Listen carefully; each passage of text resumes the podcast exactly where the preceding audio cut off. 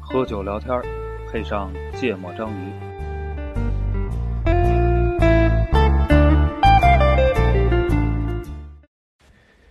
听众朋友，您好，欢迎收听喜马拉雅与全网播客共同发起的疫情时期的爱与温暖特别节目。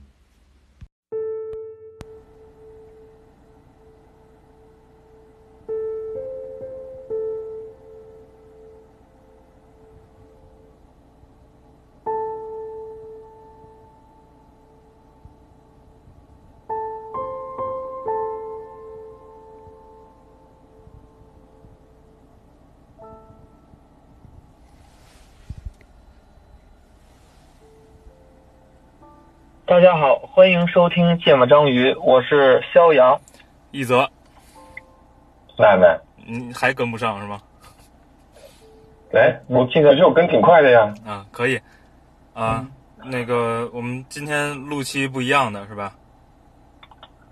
这是我们历史上人数最多的一期节目，是吧？嘉宾数量跟主播数量持平。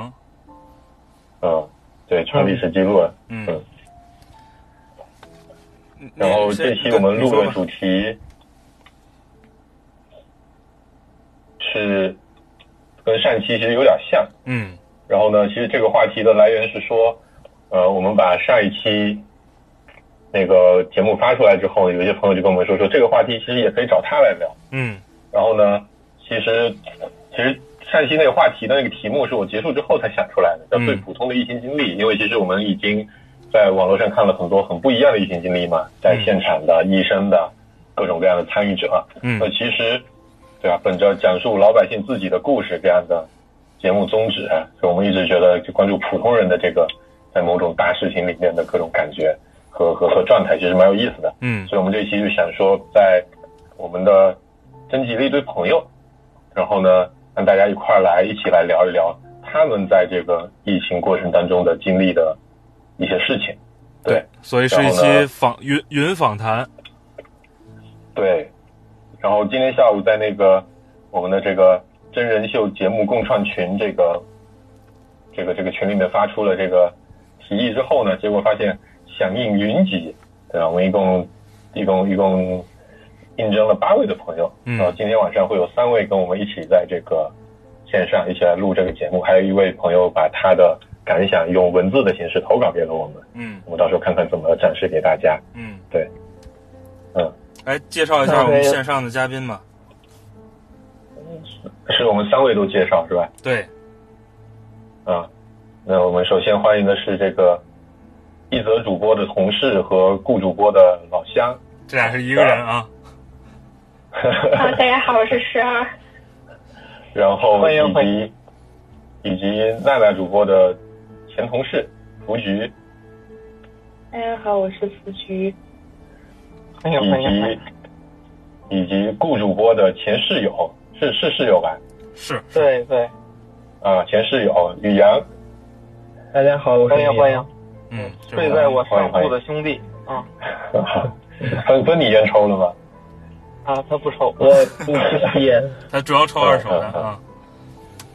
对，好吧，咱从就是因为线上录啊，这个云录音上一期大家也感受到了，还是多多少少有点延迟。然后这个呃，为了保证不集体抢话啊，我们可能一个一个的来主要访谈，嗯，从这个然后十二小姐开始，从十二开始。啊，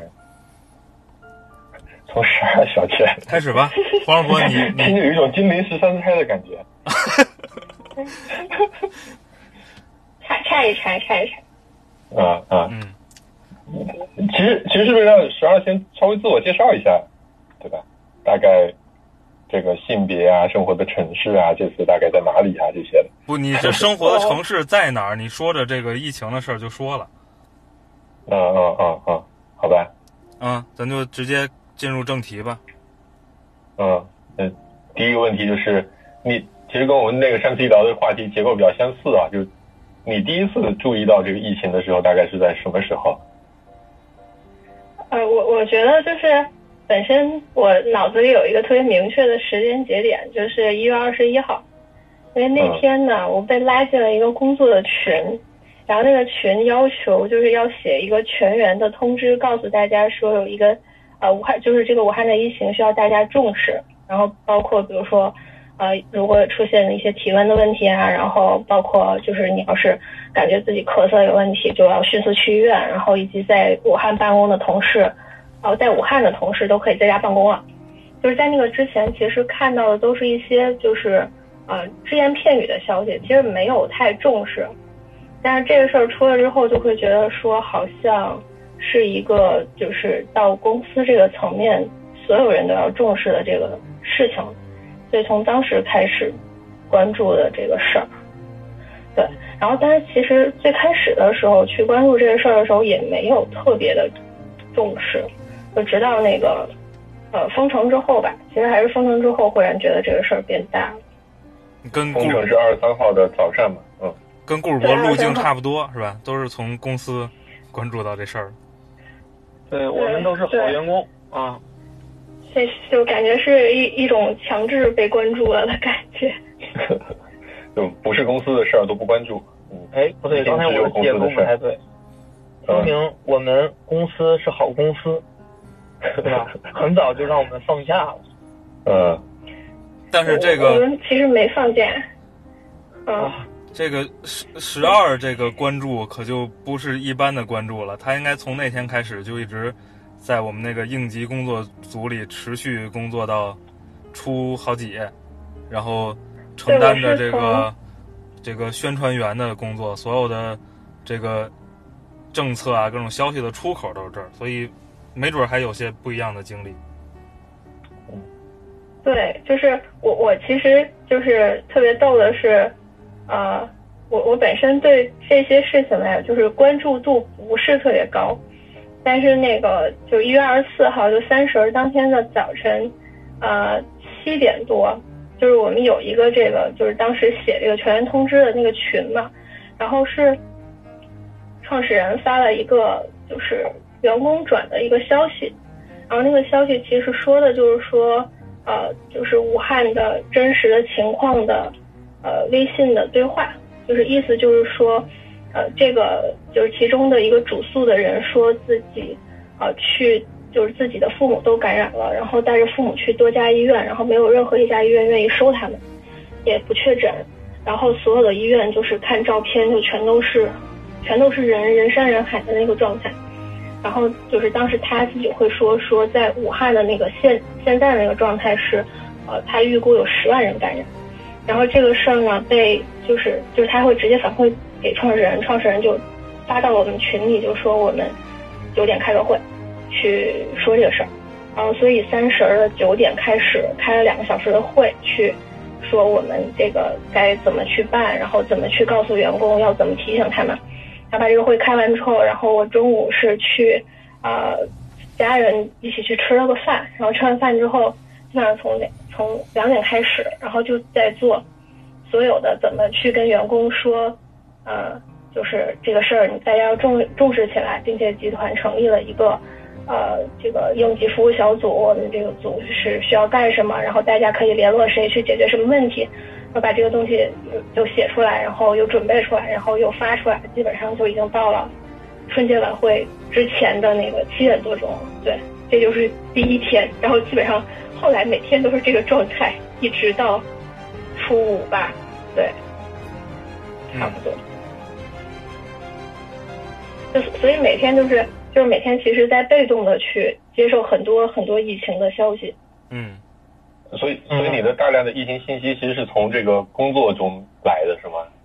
对对，因为我们工作中间还有一个环节，就专门有一个组是负责信息情报的收集的。所以他每天会把就是这个网上的各种各样的信息都放到一个表里，然后再还会跟我们说出来。所以基本上我就听完那个之后就够了。就是我们每太爽了，不像我每天每天起来之后都得刷好久的微博和那个那个那个朋友圈，才能把信息全部都 review 完。你知道我们每天早上开会，中间那一那个就到那个小组汇报的时候，就相当于我们听了一遍早间新闻，把这个从昨天那个会到今天这个会之间这二十四小时发生的所有的事儿都给我们念一遍。哎，那个谣言之类的那些事情也会念吗？不会。哦，他你会判断？开玩笑，我们是做监，我们是真的是假的。我们是做监测起家的公司，好吗？传播谣言，开玩笑了。就是因为他他的信息源绑定的更多是这种权威媒体嘛，所以看到的东西基本上都是比较 public 的，就是新闻了。所以说那些谣言还是要靠晚上自己补。哦，这是为什么一则主播每天晚上要花 两个三个小时来做这个事情？就主要把这些比较精彩的部分、比较有故事性的部分给错过了。人格特别割裂，你知道吗？就是早上听的那个早间新闻都是官方渠道的，那个就新闻联播里的世界，你知道吗？然后晚上再关注一下另外一个世界。嗯。对，所所以，我比一一则主播好一点的，就是我会尽量少去再挖掘其他的信息了，所以省掉了一些信息的输入。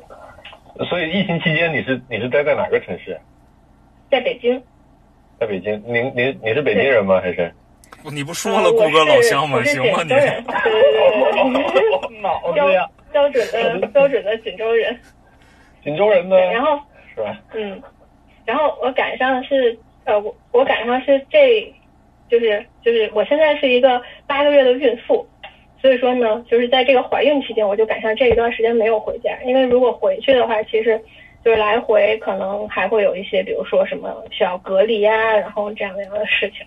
对，就这些我们。所所以所以我就想问说，作为一个准妈妈，在看待这个疫情的时候，有没有一些就是额外的一些担心或者一些想法？对，我我觉得就是其实呃，其实那个三位主播在准备这个问题的时候，就第二个问题就是那个在这段时间里最让你害怕的是什么嘛？然后我觉得就是我我我个人就非常个人，就是我就害怕被感染。其实这个还是挺，呃，就是就是挺真实的一个感觉，就对于我来讲。嗯，哎，那这段时间你有去医院做产检什么吗？有，去了一次。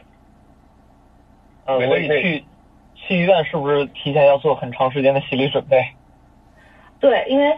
我是二月四号去做的产检，然后呢，就是其实，呃，那个时候已经就是，呃，挺严重了，或者说它其实跟，比如说你如果是一月二十几号的时候，它大家心理状态是不一样的，所以说我在二月四号之前，其实不只是啊，我我我的母亲会过来劝我一轮，说你别去了，然后我跟他说，我说那个就是我说你。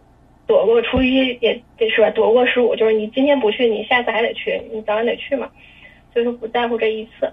然后呢，我妈就被被我给怼回去了。之后呢，我妈又去雇佣了我大姨，我大姨 又又又过来跟我说了一下，说你要不然就别去参加了。我说那这不行呀，就是我又开始开始跟我大姨说，然后最后就就感觉终于终于说通了，然后大家就去产检没有阻碍了，然后就去的时候。去的时候，我我记得那个就是因为没买到护目镜嘛，然后那个我就在那个眼镜上缠了那个保鲜膜，特别厚去产检，真的是我这这辈子最羞耻的一次出行。没穿雨衣，留下个自拍。有有留下。嗯，有对非常关注一个。你你现在买到护目镜了吗？没没买到，但是我觉得就。就还好，因为去医院发现大夫也都没戴，就大夫都是就戴医用口罩，然后也没戴眼镜，什么的就就还那样。然后我觉得就去了之后，感觉反而心安了，因为我去的那个地儿是那个就是中日友好的国际部，然后他好还好，就是说那个国际部他把所有的呃就是所有其他的科室全都停了，就那一个楼里只有只有产科还在开着，然后所以。就是所有的那个楼里，不管是挂号的人，然后检验的人、B 超的人，所有的人都在为产科这一个科室服务。就是当时其实，呃，去的时候还挺挺感动的，就是我还我还觉得就是，对，就是备受关怀。然后另外就是你再对比一下，就是我其实我觉得就是我平时也不是特别多的去看说其他的那个，就是就是就是能理解。其实网上有好多那种故事，比如说呃父母双亡的，然后就这样那样的那些故事，我就不是特别愿意接触那些故事，因为觉得会影响自己的心情。然后但是但是就是那个就是当天我从产检那个地方回来，我觉得其实还是挺受到关怀的。时候呢，就是再去看说武汉那边，其实网上有好多武汉的孕妇，他们就是其实挺惨的。我我有看过一个帖子，就是有些人就是所有的产检的地方都关了，然后还有一些是就是自己本来就是孕期是有一些身体不适啊，或者是说就是需要保胎啊，需要打针啊什么的，这些去医院也都解决不了问题。然后有些甚至就是自己要去生孩子了，但是又患了，就是就是自己又好像有点疑似。然后医医院都不收，反正就各种各样的这种事儿，然后就觉得，呃，那个落差，就也不是落差吧，就是觉得他们真的挺可怜的，嗯，那种感觉还挺难受的，对对对，还挺难受的，嗯，对，这就是就是孕期会有，就是会有这样的一个经历吧。嗯，我觉得这个还蛮特别的，在在在朋友在，我觉得在网络上其实都完全看不到这样的事情。因为中日友好医院应该是北京的定点治疗医院，而且是最核心的几个定点治疗医院。对对对，呼吸科最好了。嗯嗯。呃，所以所以这些日子里，你觉得对你来说，就是就是，你呃除了除了害怕嘛，刚才已经说到了这个害怕感染，你觉得还有什么样的情绪是比较多的吗？嗯，还有什么情绪？就是就我觉得大家。可能都会有一些这种情绪，就是一种特别隐藏的愤怒。嗯，我不知道，就是你们有没有？我我觉得啊，就是我今天去看的这个问题的时候，我想到了一下，就是说，不是说可能你去看一篇文章，或者你去看一件事儿，然后激起了你的愤怒，是你看任何一篇文章的时候，或者你看任何一件事儿的时候，你脑子里总会想一件事儿，就是这个事儿的该。就是该负责的那个人，或者该负责的那个组织，该负责那个团体，他早干嘛去了？就是他如果就是提早能够把这件事控制在一个可控制的范围内，是不是我们大家就不需要这样？嗯，就是就是就是就是永远都会有这样的一个情绪笼罩在自己的身边，就是你看任何消息，你都会有这种这种情绪在。我不知道其他人有没有，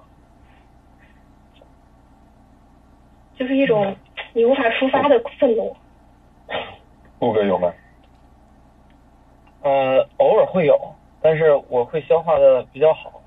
对你选择不看。对，我觉得十二其实他也，就刚才其实他最开始表达的那一段也是跟我类似的，就是很多东西就不去特别深入去了解了，就是越想越可怕。嗯。哎，可能一个故事看完了之后，你想可能跟这个故事主人公描述的情况一样的人，可能大有人在。然后再一想，假设这个人哪怕只有一个是你身边的人，那你都会觉得没有办法接受，没有办法承承受这个代价。对，那只能说，呃，就是可能还是庆幸自己并没有没有赶上这种事儿。然后呢，嗯，也在想着，确实如果自己能做点什么，就应该去做点什么。对。但是你你没发现一个一个状况吗？就是。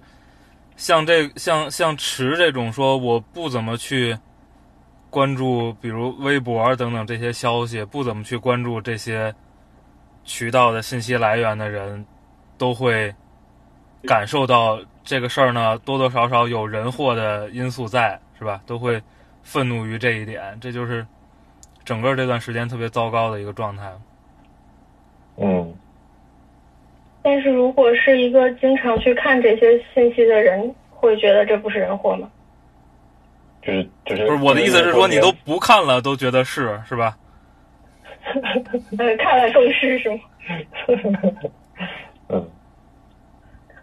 我觉得，我觉得，顾顾哥说，现在现在有点状态，就像那叫难得糊涂。嗯，感觉没有，但说实话，看了。看的太多了吧？我现在也不觉得它是了。我现在觉得它跟天灾人祸都没什么关系。我觉得它就是一小说。你还你还在你你应该你等你放出去的时候，你就可以进入真实的世界了。等放上去就我看完了这本。嗯，我昨天我昨天看微博的评论，昨天半夜的时候，我就我就脑子里产生了一个很那个的很小说的概念，我就看到一堆人在黑这个黑这个对吧？咱们的这个政府组织嘛，嗯对吧？我一看这黑的有点低级，嗯我说这可能是反串黑，然后我就说，哎，这如果是反串黑，它有没有可能是反串反串黑？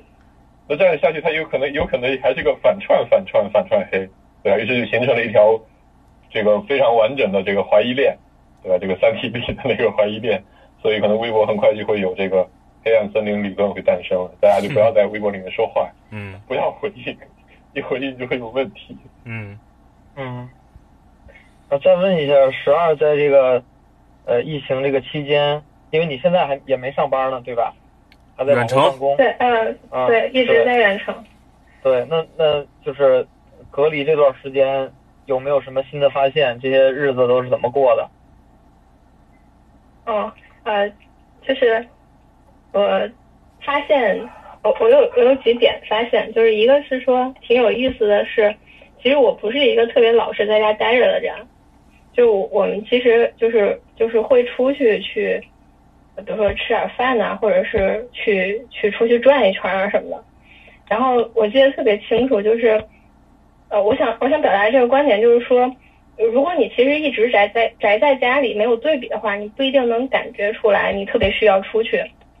但是我有一天是我们去出去去三里屯那边吃了一顿饭，吃完饭之后呢，在三里屯逛了一次街，有勇气。大概是大概是初三的时候，大概是初三的时候，嗯。然后你会发现说，首先就吃饭那个地儿，就是呃，我们去的是那个，我们去的是大董，在三里屯那家店，嗯。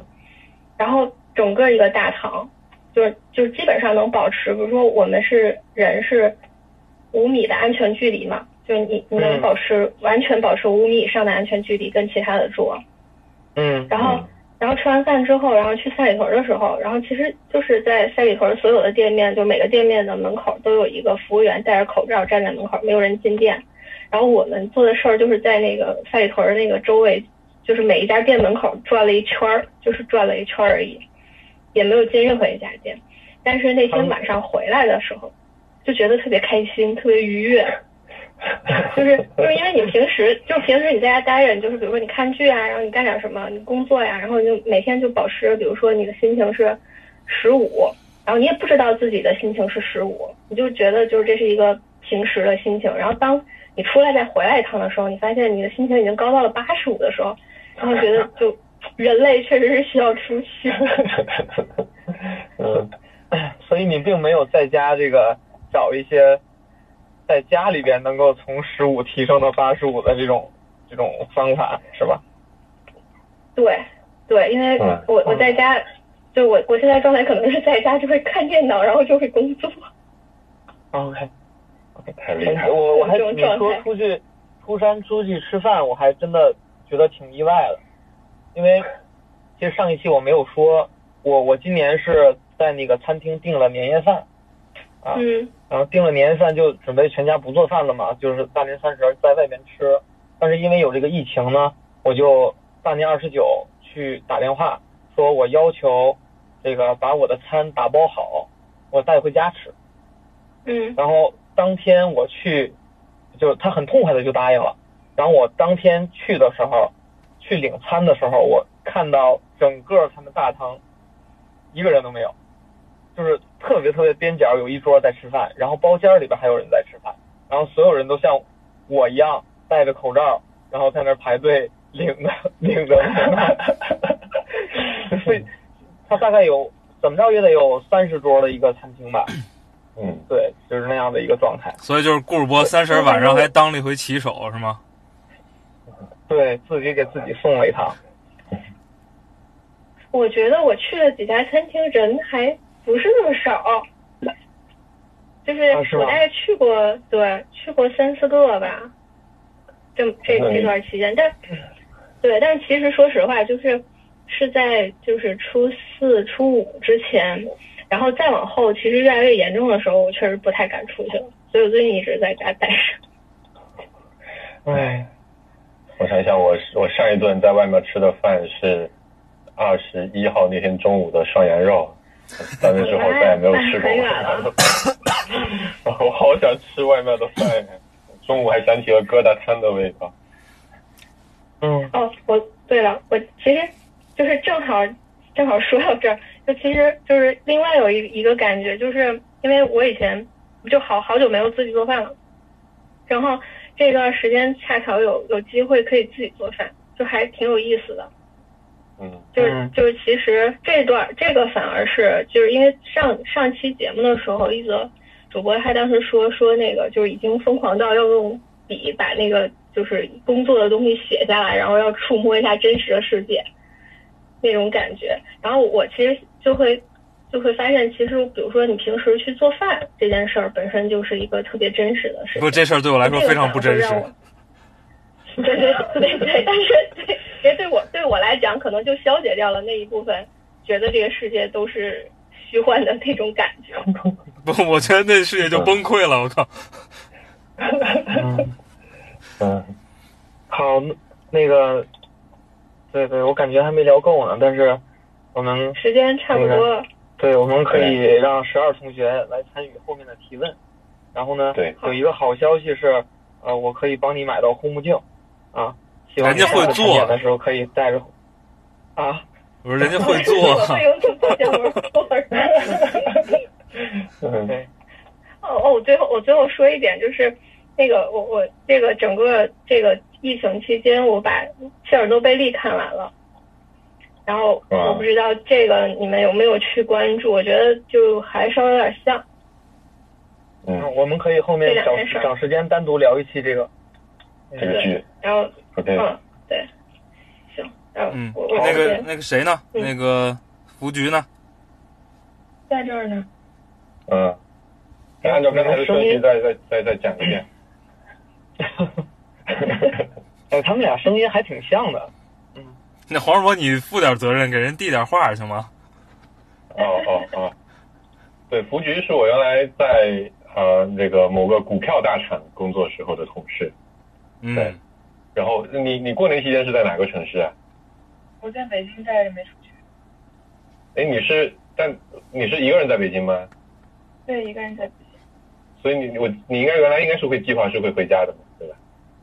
我们当时本来准备跟我家里人出去玩的，然后我后来取消了。就我大概是在大，嗯嗯，大概是在大年二十八的时候，然后才关注到这个视频，因为之前就一直在很专心的工作。对然后，呃，二十二号那天的时候，我们是同事群里头发了一个消息，说是京东的口罩涨价了。然后我那时候才觉得挺惊讶的，觉得哦，那这应该挺真挺严重。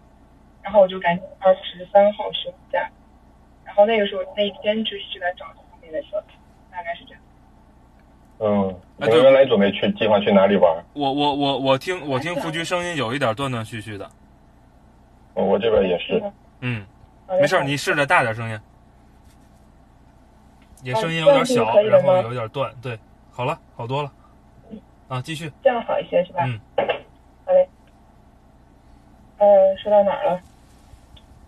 说到你取消了出游的这个行程，哦，嗯对。然后我那一天，因为我关注的已经比较晚了，我觉得，因为我觉得京东的平台上，如果说官官方旗舰店口罩都能涨价，说明这个时候货已经足了，而且就到后面春节不是一般都会停产，然后就觉得那这事儿后面应该还挺严重，所以我当时第一时间是跟我在香港一个比较信任的前同事打电话，因为我觉得他收集信息比我效率要高很多，而且他在那边的话比较容易看到知道的这样的信息，然后我就他就跟我普及了好多好多课的东西，然后我就后面做一些比较多的对吧？所以我在这个期间其实呃倒没有那么瑟瑟发抖，就主要是担心家里人。这家里人是留在陕西那边是吧？对我家里人在西安，而且他们，呃，他们就是比咱们提前要复工，他们要值班的，要跟很多人接触打交道，所以这个比较担心。嗯。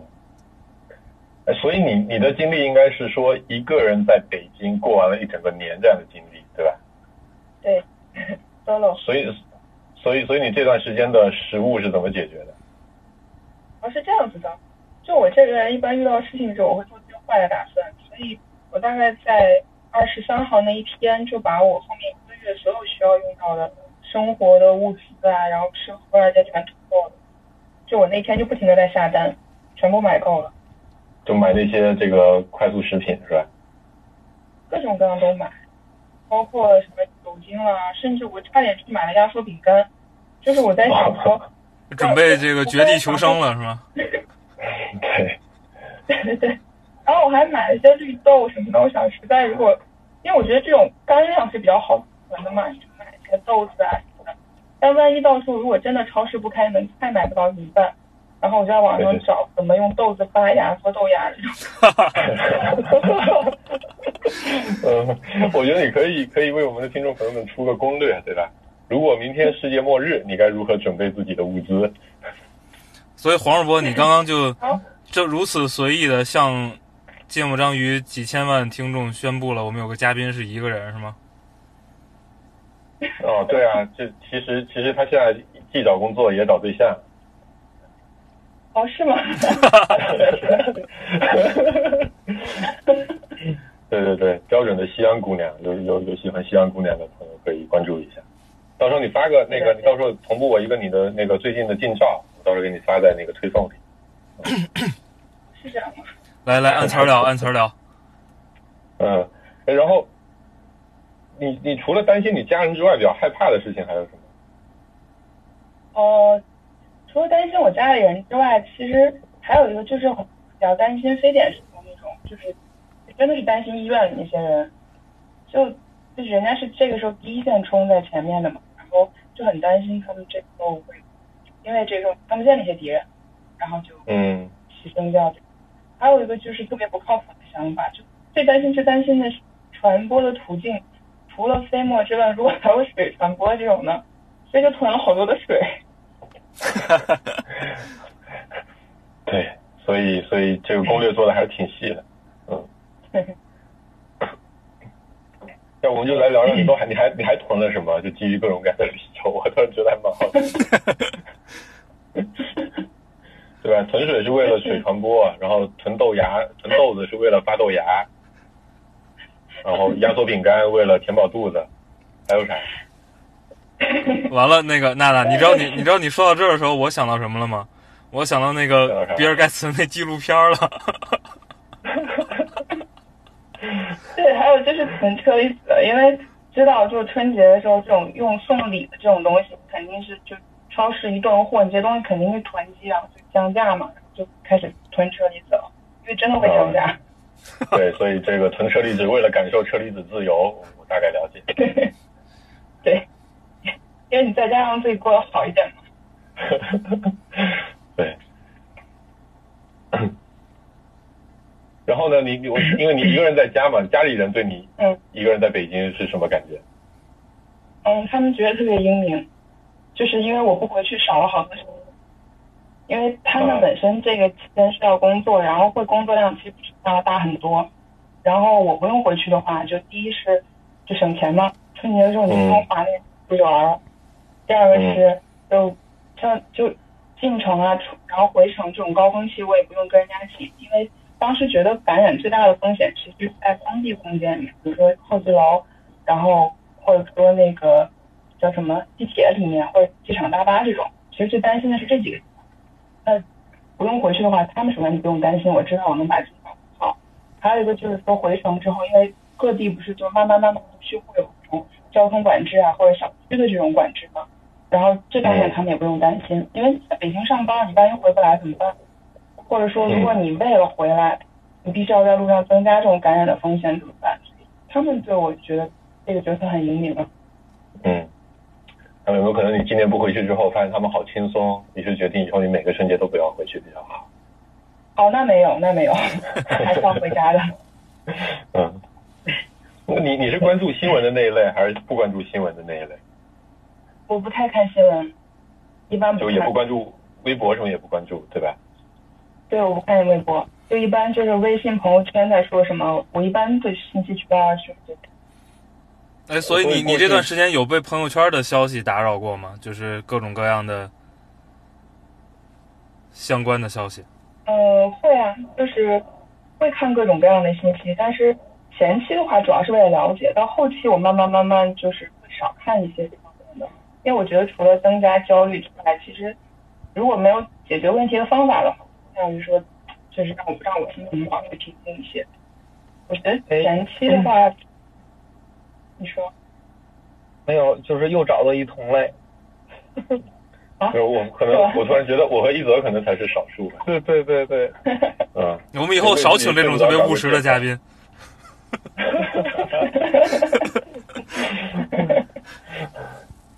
对，我们以后下一期录之前，先问对方你几点睡，三点以下以后睡的可以可以先进来。嗯，所以说明什么？说明我代表着这个，咱们咱们三个里边，我是代表着正常人那一类的。嗯嗯，那不好意思打断你了，嗯。正常人是没有童年吧？那个十八岁以后正常了。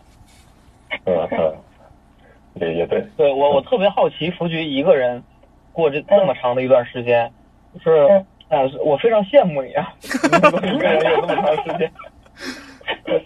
对对，自己想做做什么想做什么又没有人管，对，然后呃非非常充沛的时间啊，那你你这段时间都在做什么呢？呃，就前面几天主要就是吃喝睡跟大家都一样，就难得这么轻松，而且没有什么其他的压力。然后接下来的话，就是就就一个是前期的话，主要就是囤各种东西嘛，然后提交行程啊什么相关的这种，对，先保护好自己。然后第二个的话就是，嗯嗯，要给家里人科普呗。就因为那个时候，其实家里人在西安那边没有什么概念，就对这个事儿不是很重视，然后就要赶紧收一些比较靠谱的这种防护的消息，包括寄一些东西给家里面人。然后再一个就是，如果你在就那种欢乐大家庭这种群里，如果看到有什么谣言，你就赶紧出来辟谣，因为这个时候其实会有很多的骗子出来，卖药的这种都是骗小钱的，还有一些骗捐的，或者说是骗一些呃，比如说。老年理财啊什么这种，担心这种骗。再一个就是劝亲戚，如果说有工作在外地的，赶紧就不要说是进了，比如回自己家又回不去那种。因为西安那边确实现在，如果你要从外地回来的话，你在高速上会被拦下来，就不让你回家，就到一个小宾馆上住着。然后那宾馆里大冬天冷兮兮的，什么都没有，他们上了年龄受不了。这个是第二方面，就自己自己这边。然后再就是看看自己能做点什么能帮忙的事儿吧。我觉得在疫区之内这种我帮不上什么忙，因为那会儿就看说防护服啊、口罩这种我也找不到货源。然后唯一一个是在我们的客户群里面，我看到一个口罩的供应商，然后他说他们的仓库已经被就是接 已经被人家接管征用了，然后到十号的时候才会复工。所以那时候我就一区之内的这种是帮不上忙。然后那一区之外的话，我再看说能不能帮我们找一些供应商，因为有很多，比如说在工区做这种检测啊什么之类的，他需要有这种厂商来帮他提供一些东西。然后我就会去找我们的客户有没有能提供这种，就比如说红外的测温设备啊，或者说测温的算法之类的。然后包括我们自己，因为我们那时候我们自己做 AI 嘛，然后我们就会身边去找这种戴口罩的人的图片，去提高这种。戴口都戴口罩人脸识别的这种准确性，因为这些是可以在一些比如车站啊干嘛帮忙做检测，还有提醒。嗯，做做这些事情。嗯嗯。我们然后很多那个这个一个人在家的人会有一些小情绪，然后会会可能担心啊、抑郁啊这种情绪，你有没有？我没有，他是他是 他是他是一个人能跑遍全世界的那一类，好吗？哦，对对，福居，我觉得有有有以后有机会可以跟我们来单聊一下他的这个这个，我也不知道是穷游还是富游，但反正去了很多听起来不像是女生单独去的地方，这个这个的经历。对，加入我们的旅游台，这样老贾会比较开心。好的。啊，我们我们今天我们今天前两个嘉宾都有机会跟我们录那个游遍全球节目，就是那个十二同学也是一个这个旅游爱好者。嗯嗯嗯 嗯，啊，我们我们进到下一个，对，我们来采访一下这个宇阳，是吧？呃太不习惯了是是的，对，这个我们平时都叫，嗯，我们平时都叫他马总。啊。那个嗯，马总总应该是说说呗。在，对，自我介绍一下在哪儿？对，我在宁夏，就是西北的一个叫做塞上江南的地方。黄主播应该是来过，对银川，啊，银川我去过，对，对其他两个主播应该没有来过，但是应该好好地方啊这这两年应该，对吧？都你都应该妹呀！听说过我。去我去参加了你的婚礼，啊是吧？好，性格没有一样的人。没没有我我我忘记了。我主要接触过你们那儿的滩羊，哦是，嗯嗯嗯所以接触过他就印象比较深刻。嗯我们就还节省时间啊，就主动的把话题拉回来。嗯就就我我刚才翻了一下，就翻了一下，就是啥时候开始关注这个事儿？就是昨天的时候我看了一下，就是我们这儿已经有那个治愈出院的病例。那个我们宁夏第一个确诊确诊的病例，他是在十九号从武汉回来的，然后二十一号的时候是没有官方的消息，但是我研究生的这个同学群里头就已经开始传宁夏有病例，而且已经确诊了。嗯然后第一时间就是在医院工作的同事就转出来了那个协和医院发布的那个叫做病毒防护的第一版规范。啊，这跟我们看见那个应该一样是吧？对对，就是第一时间有这么个印象说有病毒了，而且那个他住的那个医院离我们家特别近，大概也就不到三公里，所以当时就是觉得还是应该是哎关注这么一下事儿。但是年前那两天因为单位事儿还是特别多，嗯所以就没有特别的当回事儿。直到二十四号那天是除夕，是终于放假了。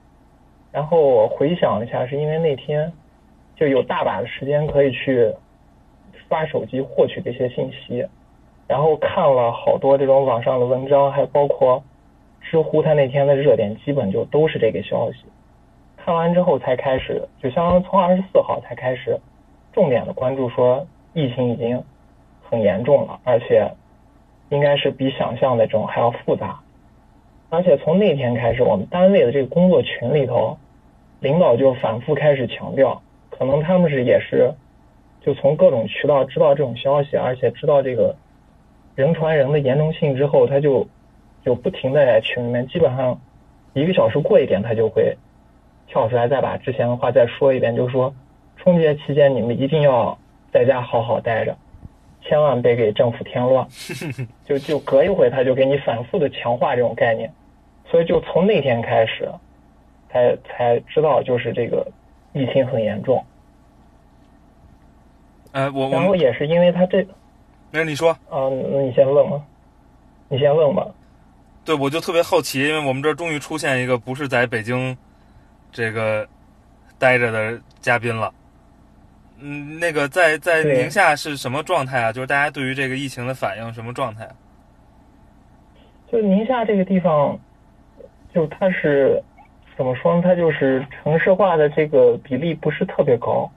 就在疫情刚发生的时候，我感觉大家应该普遍都是那种，就跟武汉一开始那种状态应该一样，就是我知道有这么个事儿，但是我可能没把它当回事儿，就还该干嘛干嘛？对该干嘛干嘛，觉得不严重。嗯就包括除夕当天，就就大家还是跟往年一样，还是走亲访友。嗯然后就除夕那天，这些消息获取了之后，就从初大年初一开始，从我们家，我们家是就已经不敢出门了，嗯但是我们家还是有亲戚，他们还是会有这种来回的走动，还还没有说要戴口罩呀，别去这种人流密集的地方呀。哎，有有去你家串门的吗？啊，这没有，来我们家 都被我们拒绝了。嗯我我们今年是过年期间连我父母那儿都没敢去，嗯因为是就是二十一号的时候是我的一个就是叔叔的儿子，算我堂弟，嗯。他是从武汉出差回来，啊。去了我爷爷家，结果我爸也去了我爷爷家，然后他们就算是有这种密切接触了，嗯。然后我妈第一时间就就我妈天天看新闻，啊。她就给我说，你爸已经跟武汉回来人接触了，最近你就不要来我们家了。啊。然后就相当于是，我妈就在各各种家族群里头就开始宣传这个事儿，就说这个东西很严重，你们千万不要掉以轻心啊，嗯哼一定要听国家的怎么地。所以我们家，就我爸这一大家子里头，还有我妈这一大家子里头，就来回基本上都不敢走动了。啊然后我堂弟一开始也不重视，但是我妈就说你这不行，我看新闻了，你这特别严重，你得去医院先检查检查。嗯还专门就安排到医院去做了这个什么 CT 啊，啊然后血象检查，没事儿啊然后我就强就就强强行要求给他说，你看你这指标虽然都正常，但是你得先在家待着，你不能出去就乱跑啊，你这乱跑万一再出点什么事儿，这怎么办？我就感觉，就我也挺好奇，当时为啥他就有这么，可能就是因为新闻看的多，就有这种特别超前的这种，就相比其他人比较超前的这种觉悟，就从自己家人他就觉得你就得在家待着。嗯其他人就可能还在街上都转着呢，算有。嗯嗯，那你们那块儿现在外边是什么样子呀？我们这儿大概也是在大年初初三、初四的时候就开始，就大家应该就是都有这个概念了，然后政府也开始介入。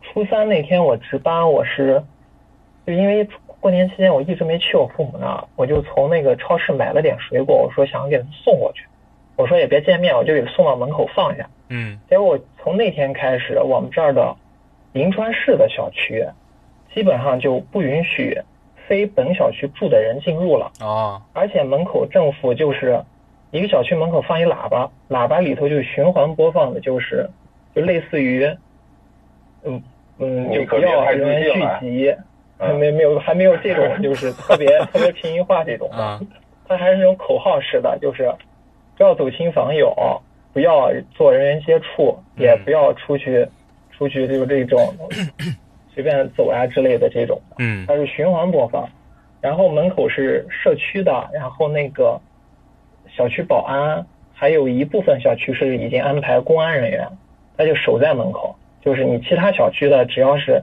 你开车去，他只要识别不出来的，他就不让你进。嗯然后人进去的时候，当时是登记你还能进，然后再过了两天之后，就是所有非本小区的，你就比如说你想来我们这个小区串门儿，这种压根都已经不让进了，嗯他会直接就那个大告示牌就会告诉你，非本小区人员谢绝入内。嗯现在就是基本上全量的小区就都是这样，就你压根进都进不去。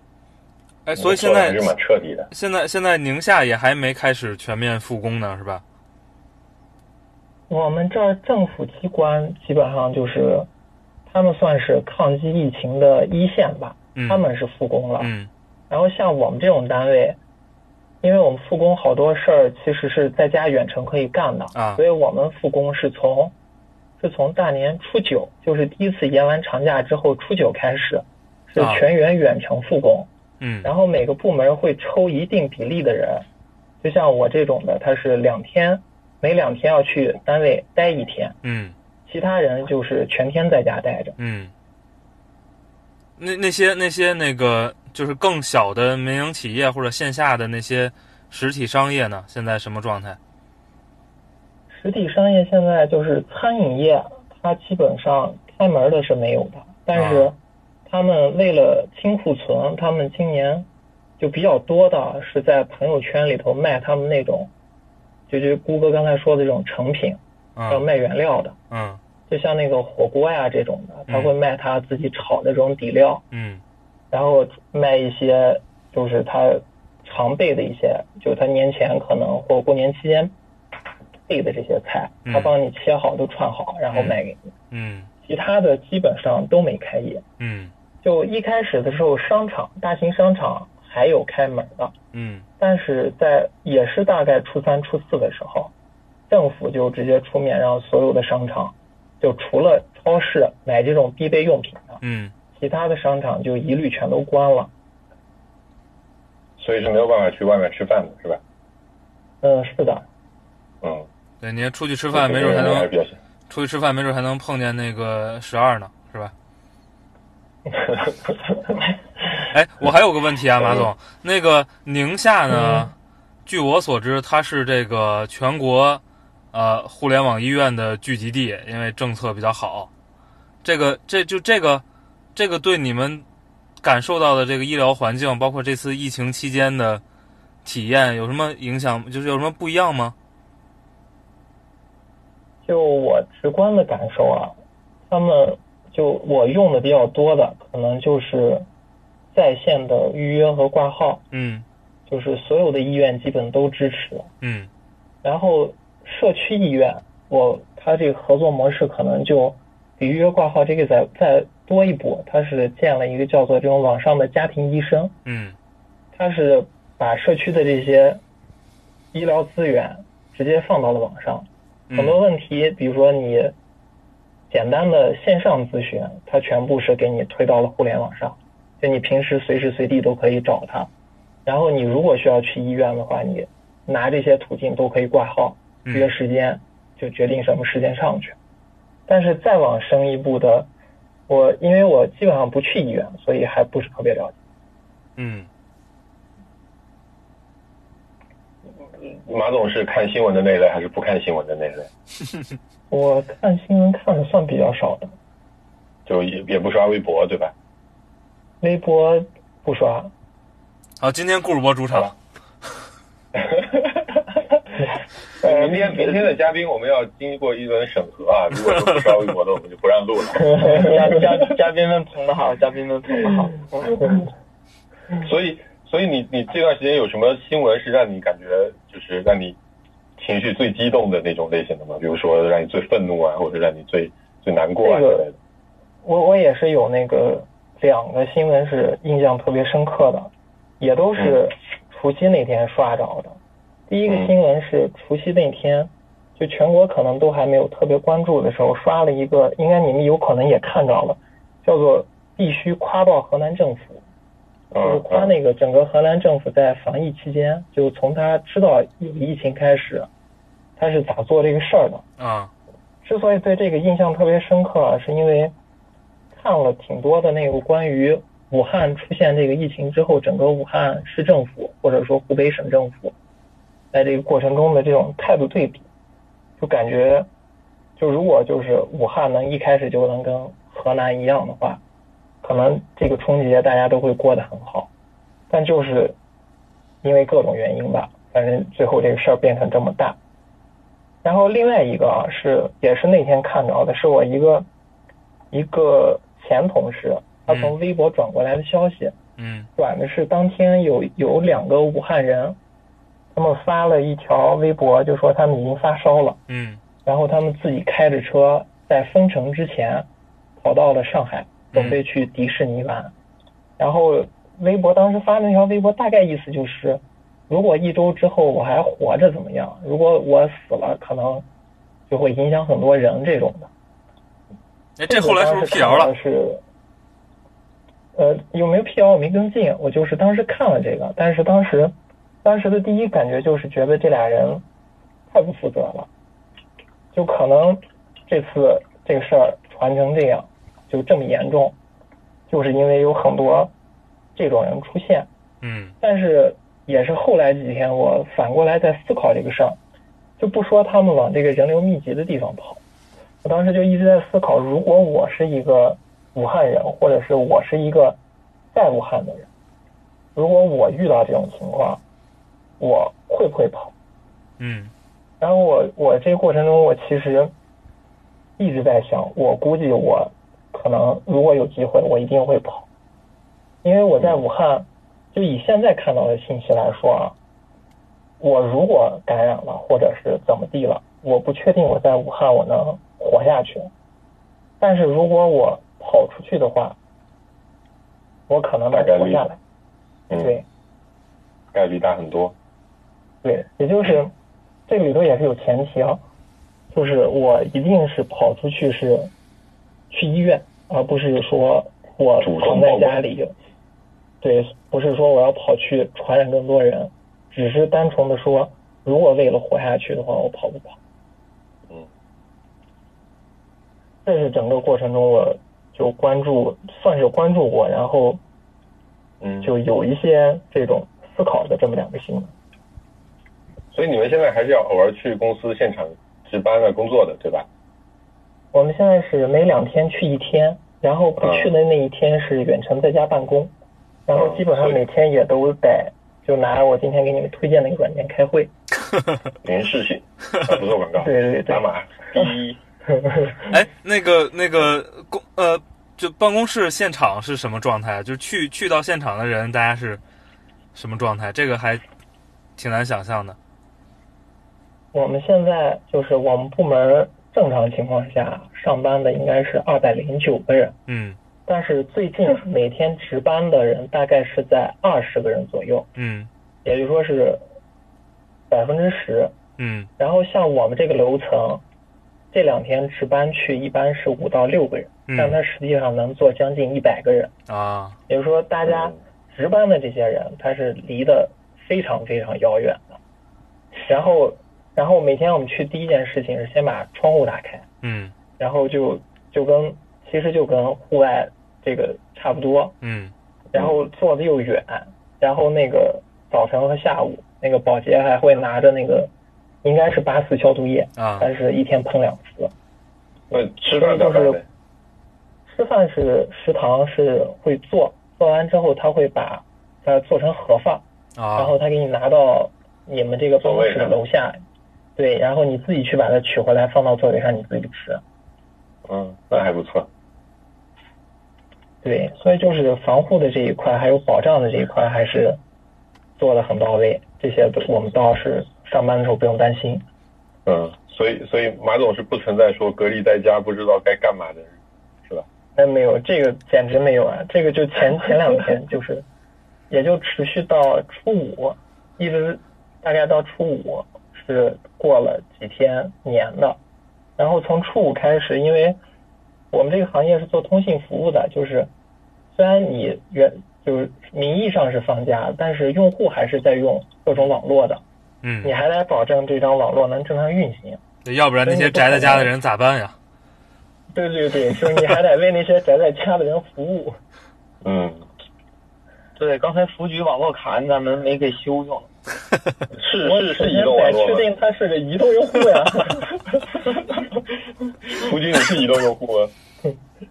我是电信用户，哎，你看，斜斜号斜我我那个斜号转网明天把阿宽，我们明天把阿宽阿宽拉上来问问他。嗯，嗯，哎，我还我还是想问，那个大家在办公室互相说话吗？会说呀，因为就是我们那个工作区的设置是根据你平时的那个工作的紧密程度来设置的。啊，所以周围的人也都认识，对吧？这几天期间，对都认识，然后每天还是会有这种工作上的交集，但是就大家都很配合，就就都离得特远是吗前都会主动，对，一个是离得远，一个是会戴口罩，啊，这跟我想象的差不多。嗯，对，你隔着五米互相喊是吧？哎，是吧？唱山歌是吗？对，哎，那你那个刚才这个另外两位嘉宾，其实家里边都还那个没有小孩儿，对，有个有个准妈妈，然后你孩子应该已经好几岁了，三岁两个月，对对，然后哎，他他是个什么反应？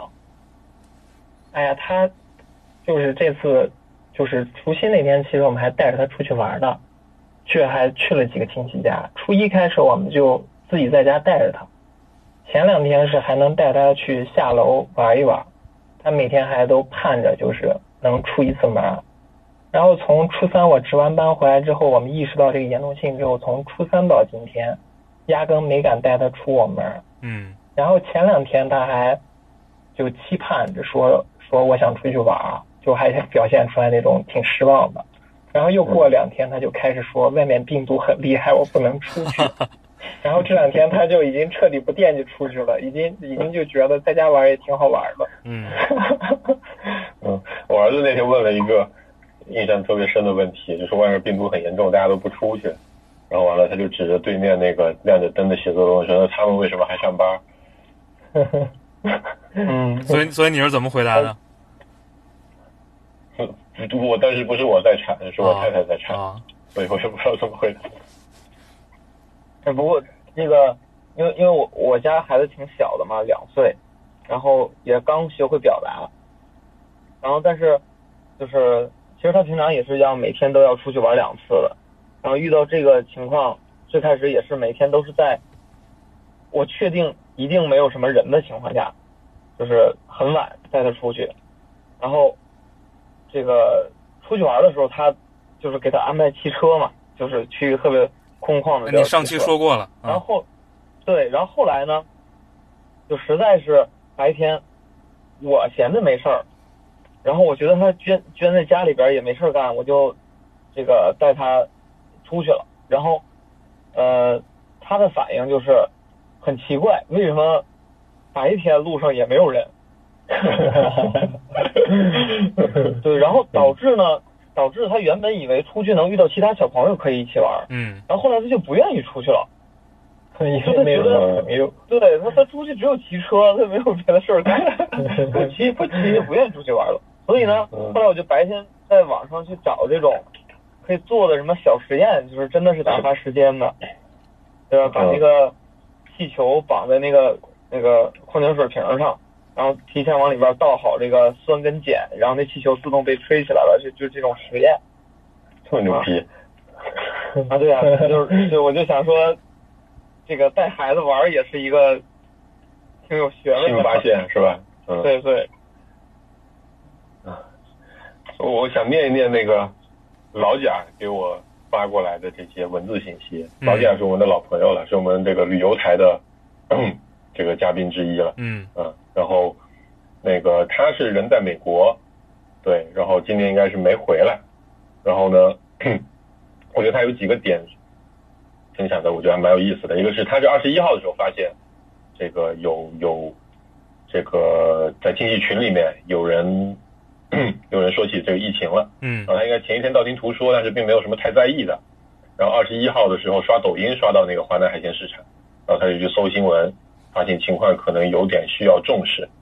然后二十一号就群在家庭群里群发提醒，但结果还大家都还没什么重视，然后都还在开玩笑，都还在准备过年。就他发现就可能就隔了两天，就其实也大概就二十三号，就二十三号封城可能是一个比较重要时间点，然后就全民皆兵了，所有人都戴口罩。对，然后他因为人在美国嘛，他说有几个现象可能是咱们国内关注不到的，嗯一个是美国二月二号的时候就开始限制入境，然后呢，各种回国过年的人都去开始改机票去压哨，然后有的为了那个在限制入关之前赶到，就把机票改到了夏威夷，那嗯站夏威夷会稍微近一点嘛，在太平洋中间，嗯。这样的话可以早几个小时到，这样他就能入境了。对，然后有的人没赶上时间的话，就就都飞去了日本，然后在日本这次对这个整体中国的公民都比较欢迎嘛，然后在日本那个待了十四天之后再飞去美国，嗯然后呃老贾是在那个圣地亚哥嘛，就那个阿妹你看圣地亚哥那个金克拉的那个嗯 广告里的地方嗯。然后他说，美国从武汉撤侨的人的那个飞机是直接到了那个圣地亚哥的军用机场去隔离的。哦嗯，对。然后在美国，其实现在中餐馆他也不去了，现在都都是去点外卖的。嗯然后出门大家也都会去戴口罩，但是他他说是出门戴口罩，我不知道是他还是说美国的朋友。应该我听说北白人是不太爱戴口罩的。嗯嗯然后他说他前两天还有点咳嗽，那天在咱们群里面也说了。嗯然后把自己和周围的人都吓得不轻，然后跑去医院的急诊去做检查，医医院用中英西三种语言警告冠状病毒。就在美国，可能大家还是也是蛮蛮重视这个事情的，嗯，然后一些感受层面的分享是他在这个最害怕的还是家人，因为他远在家乡嘛，就怕万一有点什么可能实在照顾不到，嗯。然后他美国又封国境这个情况，我估计他应该也是比较头疼。嗯。然后他说新闻感触比较多的几个点，一个是武汉的那个，应该是昨天吧，有一个那个有一个豆瓣的一个女生的日记，就是她的这个看疫情的日记啊。被挖出来，说侵权的那个，啊。就是二十多天全家人都染病，然后发现家里呃父母父母亲也去世了，嗯对，然后他觉得这一个二十天人生就能发生这个 翻天覆地的变化，嗯想都不敢想。嗯。然后第二个是这个李文亮医生的这个事情，嗯尤其是这个告诫书，嗯。嗯，然后他觉得特别迷惑和无语，嗯。然后呢，对点点点嗯。信任的应该打折会很多，嗯。这点我觉得跟国内大家其实感受还比较一致的。嗯。然后他有一个朋友圈刷屏的求助，是朋友的朋友，然后人是在美国，然后父母是在这个可能是在武汉，嗯。然后他就把自己代入性的想了想，觉得如果自己现在在美国，然后回去又不能回去，就进退维谷，嗯。他觉得就是就是就是还是蛮难的，嗯。哎，我其实挺关心就是这种在海外的朋友，因为今天我听了那个听了个别的电台啊，然后那个有个嘉宾也是在、在海外，然后他其实还是能多多少少感受一些就是当地当地人对华人的一个，就还是有点儿，你你用个什么词儿合适呢？就反正还是有点担心的，因为他也不知道你是、嗯嗯，你是你是移民在这儿的还是刚来的，是吧？你到底是从哪儿来的？对对对，也听不出你是是不是湖北口音，是吧？嗯，嗯，所以我把他邀请老贾线上来聊，但他们最近他们是正常上班的，嗯，所以说时间实在是凑不上，对对然后他就写文字来分享。对，主要一般咱们录音的时间正好是他的时间在上班。对对对，我觉得就我其实今天这期节目聊下来，我感触还蛮多的。就我觉得虽然虽然大家其实经历看起来是差不多的，但其实你会发现细节里是有很多体验都是很难感受到，或者说很难再从别的渠道来听到的。哎，我觉得完全不一样啊！我觉得一点都不差不多，我觉得真的完全不一样。对啊生活就我是说，其实看起来好像大家这个生活的情况是差不多的。是，对，尤其还有人出去吃了四次饭，让我非常的羡慕。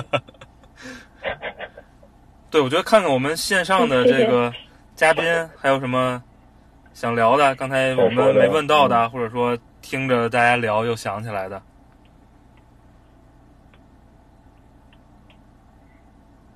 好，看起来没有。哎 这个这个我们最近非常标准的这个这个电话会议的一个一个，大家还有没有什么问题？然后等三秒啊，没有，那我们今天就先这样。啊，你知道为什么线上开会高效吗？是吧？嗯 嗯，对啊，那就差不多了，也一个多小时了。那个可能我们接下来还会安排一到两期可能类似的形式，再多听听身边的这些朋友的这段时间的感受。对，嗯。我觉得特别好，就是终于不是在跟一泽主播和这个什么调煞调标 啊，这个主播主播一起一起聊天了，终于能跟一些其他人聊天了。嗯这个订阅度就从什么十五变成了八十五，是吧？嗯，好吧，嗯我们非常感谢十二、木居和于洋啊，嗯这个作为嘉宾参与我们的这个聊天，嗯，好，谢谢谢谢，收了，谢谢，拜拜拜拜。拜拜拜拜。拜拜拜拜。